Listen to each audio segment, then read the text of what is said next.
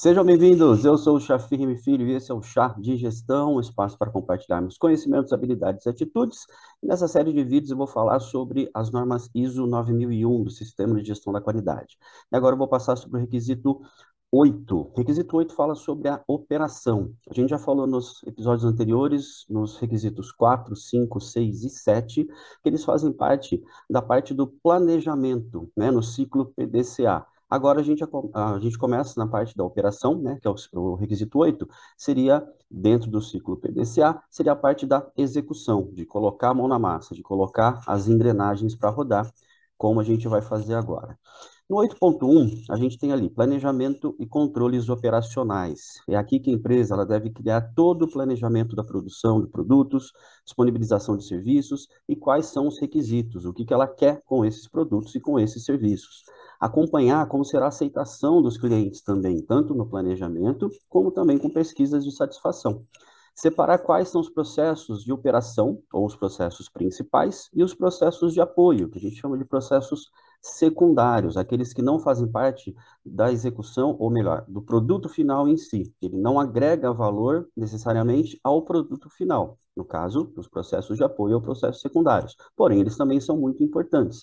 Tá? A gente pode dar um exemplo, um processo de produção de qualquer produto, né? seja uma latinha de cerveja, seja uma cadeira, o processo de produção, pessoal da operação, pessoal do planejamento, de estrutura, etc., eles estão diretamente ligados ao processo produtivo.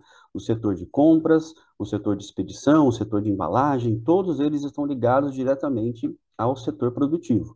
Porém, outros setores, como um exemplo, a contabilidade da empresa, ela não faz parte desse processo de produção. Então, ela seria considerado um processo de apoio ou um processo secundário. É, também garantir que todos os processos sejam seguidos como planejado, tá? Então, a gente precisa montar também os fluxogramas, montar os POPs, né, procedimentos operacionais padrão, e garantir que eles sejam seguidos. Evidentemente, fazer as correções necessárias. Ainda dentro de planejamento e controles operacionais, garantir que a estrutura do, dos processos elas estejam pertinentes com as atividades da empresa. A gente precisa ver quais são as atividades da empresa e montar uma estrutura pertinente a isso, para que todos esses processos eles se conversem, eles se convirjam em algo, algo para o produto final, que agregue valor ao produto final. A gente também precisa ter uma matriz de mudanças, né? Planejada, analisada criticamente. Essa matriz de mudança a gente já falou lá atrás também, em relação a como montar e o que fazer, e o que colocar, né? O que inserir nessa matriz de mudança, o que está o que está pertinente e o que está coerente né, com os processos de produção da empresa ou de prestação de serviços da empresa, com as alterações né, que a empresa precisa fazer e também, evidentemente, as ações preventivas, para tomar ações preventivas para que erros não, não aconteçam, assim como isso também a gente já falou na, na matriz de risco, né, naquela parte sobre riscos. É, confirmar que as informações constantes nos POPs, né, no procedimento operacional padrão, determinem todas as necessidades do processo. A gente precisa colocar tudo que a gente precisa para aquele produto ou para aquela prestação de serviço sair lá no final e, e, o, e, o, cliente fique satisfeito. Então, todos os recursos necessários, quais são os responsáveis, quanto tempo leva para ser feito aquele processo ou aquela prestação de serviço, quais são os riscos inerentes àquele processo, quais são os cuidados que a gente deve ter né, com aquele processo ou com alguma etapa específica, enfim, tudo relacionado aos processos a gente precisa deixar registrado de alguma maneira, e a maneira mais fácil seria através de um POP. O item 8.2, requisitos para produtos e serviços. Aqui a gente vai estabelecer a comunicação com o cliente sobre os pedidos, as mudanças durante a produção, controle de propriedade, contratos, etc.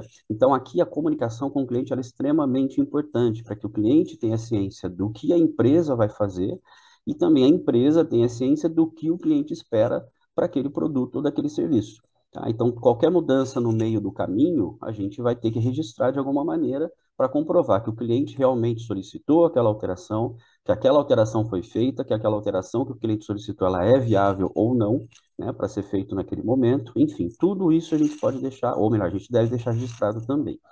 Garantir os requisitos e especificações dos produtos, incluindo estatutos internos do cliente, questões legais, etc.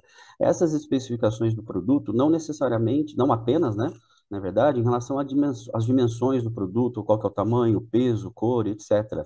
Mas também em relação a todo o processo de logística de entrega e de recebimento.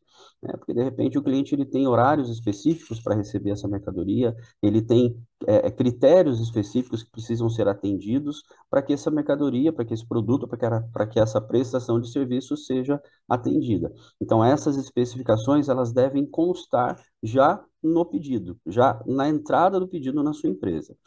Documentar o desenvolvimento, as vendas, a satisfação, logística e quais as mudanças e as atualizações ocorridas. Então, tudo que a gente falou até agora precisa estar documentado. A gente pode fazer de uma maneira mais simples, em um único documento, desde uma ordem de compra, um pedido, etc., e adaptar da melhor maneira possível para cada empresa, para que todas essas informações elas fiquem disponíveis e fiquem principalmente registradas.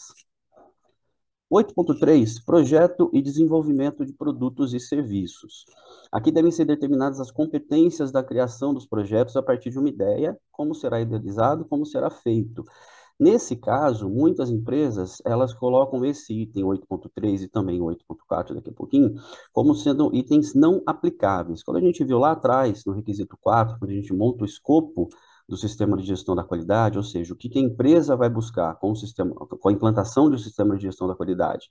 A auditoria ela tem que saber o que, que ela vai olhar e o que, que ela não vai olhar no momento da auditoria para certificação. Então, em algumas empresas, no nosso caso, por exemplo, da agência de gestão, esse foi um item que nós consideramos não aplicável. Por quê? Porque nós não desenvolvemos projetos específicos para os clientes. Nós atendemos as necessidades dos clientes de acordo com uma metodologia. Porém, a gente não desenvolve projetos específicos, como, por exemplo, uma empresa de, de arquitetura, né? um escritório de arquitetura, que vai realmente desenvolver um projeto específico para cada cliente. Então, esse item 8.3, nesse exemplo do escritório de arquitetura, ele é aplicável. No nosso caso, uma empresa de consultoria, ele não é aplicável, mas isso vai variar de caso para caso. A gente não pode generalizar que todas as empresas de consultoria não aplicariam esse item 8.3. Então, apenas um parênteses aí para explicar um pouquinho melhor. A gente tem que ter também, nesse caso dos projetos de desenvolvimento, é, detalhes do produto, quais são as etapas, se é viável, quais são os recursos, quais são as responsabilidades técnicas. A gente precisa ter um engenheiro, a gente precisa ter um químico, dependendo da empresa, que assine por isso, a gente precisa ter um farmacêutico que vai assinar por isso. Enfim, o veterinário vai depender muito de cada caso e de cada empresa de cada produto ou serviço que está sendo desenvolvido e projetado. E, evidentemente, quais são os resultados que se espera com isso. Então, quando é montado esse projeto, tudo isso já tem que ter, já tem que ter sido considerado. Todos esses pontos eles têm que ser considerados no projeto e não depois do produto pronto, evidentemente.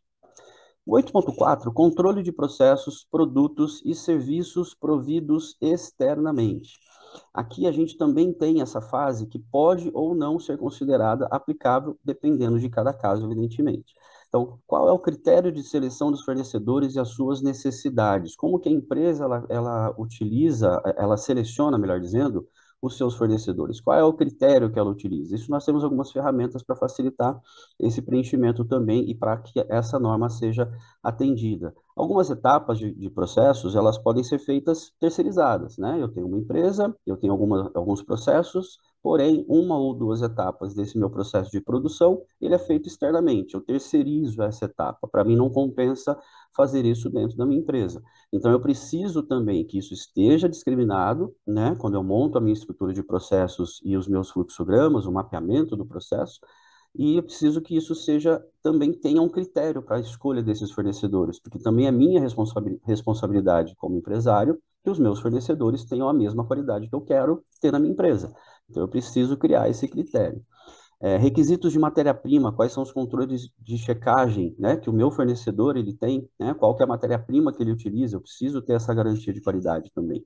A responsabilidade pelas compras, mesmo com a indicação do cliente. Então, se o cliente pede que eu compre, que eu, que eu produza algo para ele, porém, ele indica um fornecedor específico que ele queira, né, ao invés do fornecedor que eu já estou acostumado a comprar para minha empresa, eu preciso garantir que, mesmo que seja indicação do cliente, esse fornecedor que o cliente indicou também tenha uma qualidade que satisfaça ao meu sistema de, de, de gestão da qualidade, tá? Isso é muito importante.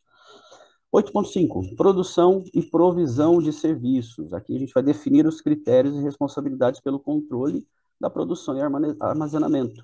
né? Quem é responsável por cada etapa? Quais são os critérios de armazenamento? Quando que chega? Quanto tempo fica armazenado? Qual que é o estilo de, de estrutura que eu preciso? Precisa ser refrigerado? Não precisa? Pode pegar luz? Não pode pegar luz? Pode ter calor? Não pode ter calor? Enfim, tudo isso precisa ser controlado e, evidentemente, registrado com os seus devidos responsáveis. Uma planilha de controle de equipamentos. A gente já falou sobre isso também, um cronograma de manutenções preventivas, etc. O POP, que é o procedimento operacional padrão, o CIPOC, que a gente vai mapear né, todo o processo, desde os fornecedores, né, que são os suppliers, ali na sigla inglesa do CIPOC, do, do CIPOC né, os inputs, o que entra, as entradas, né, a matéria-prima, o process, né, que é bem no meio ali, que são os processos, aí sim é o mapeamento do processo como, como um todo, o O, que seria os outputs, as saídas, qual que é o meu produto que está saindo e quem são os meus clientes. Né? Então, ali eu pego toda a cadeia, desde o fornecedor até os meus clientes. Isso sendo mapeado, fica muito mais fácil para a gente conseguir registrar quais são as divergências que possam ocorrer ao longo do processo de produção, até mesmo para qualquer tipo de controle de qualidade, ou mesmo um recall, por exemplo, para saber que aquele produto, daquele lote, daquele fornecedor deu algum problema. Ali eu já vou saber quais são os produtos que saíram, isso foi a entrada, né? Ali eu vou saber quais são os produtos que saíram da minha empresa com aquela referência, daquele lote que deu problema. Então fica muito mais fácil esse controle e rastreamento. Amostragem de controle de qualidade durante o processo de produção também. Eu preciso ter ali durante o processo quais são os pontos de checagem no meu controle de qualidade, né? Onde que eu vou fazer, quando que eu vou fazer esse controle de qualidade para não esperar todo o processo finalizado para aí sim a gente perceber que houve algum erro no, no produto final. É, meio de comunicação e registros de itens de provedores externos. Aqui é a mesma coisa. Quais são os provedores externos, quando que eles atuam, em que etapa que eles atuam, quais são os produtos e como que isso fica registrado. Se deu algum problema, se está tudo ok, qual, qual foi o lote e etc. Então, esse é um item também que é muito importante. 8.6, liberação de produtos e serviços. Inspeção de qualidade para liberação dos produtos ou serviços com o seu devido registro. No final, a gente já vai ter, evidentemente, o registro do que deu certo, do que não deu certo, quantos produtos foram estão ok no final da, da, da, fase produtiva, quantos produtos não estão ok, e o que é feito com esses, para que eles não saiam da empresa. Então, esse controle também é um pouquinho depois, mas a gente já tem que ter isso registrado, essa inspeção do controle de qualidade para que eles sejam liberados ou não. Quem que é o responsável por fazer isso? Quem que assina essa liberação? Para a gente poder também checar se isso está sendo bem feito ou não. Garantir que os critérios de qualidade estejam de acordo com o que foi projetado e dentro das características pré-estabelecidas, como eu falei antes, em relação às dimensões, a limites, quantidades, cores, etc. Então, dentro desse controle de qualidade, a gente tem que ter tudo isso. Se o cliente pediu as especificações, né, tem lá um projeto com as especificações, a gente tem que, tem que é, é ter isso registrado de que aquelas especificações foram atendidas. Okay? 8.7, aí sim, dando sequência no item anterior, controle de saídas de não conformes. Né? Não conformes são ah, tudo que, que não está de acordo com o que havia sido projetado. Então, a gente precisa identificar todas as saídas não conformes e garantir que não sejam entregues ou vendidas. Então, identificou que ali no meio do processo de produção deu algum problema, algum produto não ficou dentro das características e dentro das especificações, a gente separa. E eu preciso garantir que aquilo não vai ser entregue. Por isso que a anotação anterior, como eu falei, em relação a lote, em relação a qual que é o fornecedor, a, a, ao tipo de produto que pode ter saído com aquele lote que veio com uma matéria-prima com problema, por exemplo, a gente precisa garantir o destino daquilo, precisa garantir que aquilo não seja entregue para o cliente e precisa dar um, um, um fim para aquilo que seja de acordo ao nosso sistema de gestão da qualidade da minha empresa. Ou seja, eu, qual que é o meu critério? Eu vou devolver para o fornecedor, eu vou solicitar troca, eu vou pedir para que ele ressarça o meu prejuízo, eu vou pedir para que ele ressarça o meu cliente, caso ele tenha recebido algo algo errado e que foi detectado posteriormente. Então, tudo isso a gente precisa registrar em uma, em uma planilha, um formulário de não conformidades, por exemplo. Tomar medida de, medidas de contenção e separação dos produtos, além de medidas preventivas.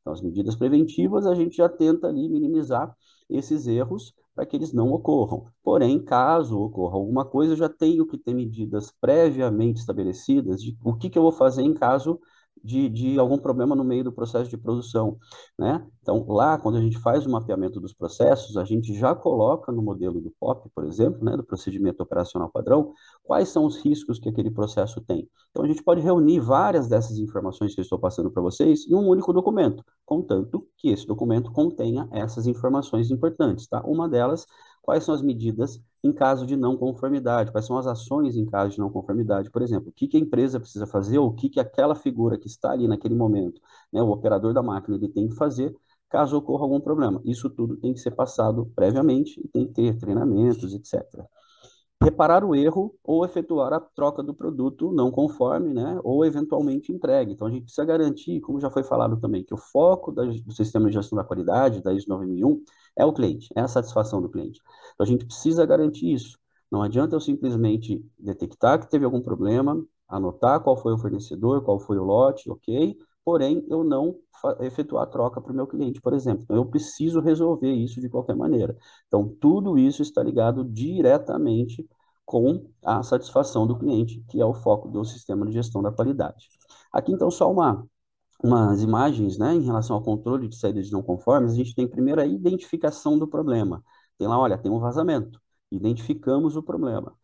Primeira ação a ser feita, contenção. Fecha o registro para parar o vazamento para a máquina, desliga a máquina, desliga tudo. Vamos ver o que, que aconteceu. Então, identificação, contenção. Depois a gente vai fazer a correção, né? Trocar a peça que está com defeito, trocar a, a junta ali da, da, do encanamento que está vazando, enfim, fazer o que deve ser feito em relação à medida de, de correção. Tá? Então, identificação do problema, contenção e correção. Tudo isso já tem que a gente já precisa ter pré-estabelecido nos casos mais corriqueiros, evidentemente, porque senão a gente vai ficar sempre trabalhando como bombeiro, apagando incêndios. Aí volta na questão da prevenção, né, das ações preventivas. Então, além dessas imagens que eu mostrei em relação à identificação, é, contenção e correção, a gente vai ter que também identificar as ações preventivas como já foi falado nos itens anteriores. Então, esse foi rapidamente alguns requisitos ali do, do item 8, alguns itens né, do requisito 8 do Sistema de Gestão da Qualidade da ISO 9001. Se você precisar de ajuda para implementar esse sistema de gestão da qualidade dentro da sua empresa, conte conosco, com a agência de, com a agência de gestão, e entre, e entre em contato através das redes sociais da agência de gestão, do site da agência de gestão, e os conteúdos também do chá de gestão, eles estão disponíveis no YouTube, também nas redes sociais da agência de gestão, no Spotify. Então eu fico por aqui, até o próximo requisito 9. Tchau, tchau.